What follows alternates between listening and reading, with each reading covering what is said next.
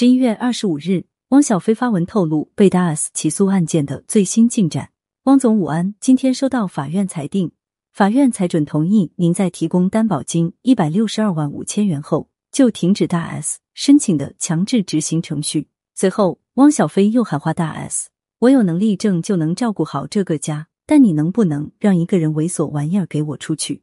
一周后，你跟我签了个补充协议，让我给钱，不让我回我买的松永路那个家看孩子。我当时还奇怪呢，原来你们二零一八年就搞一起了。我不想回去，我都替我丢人。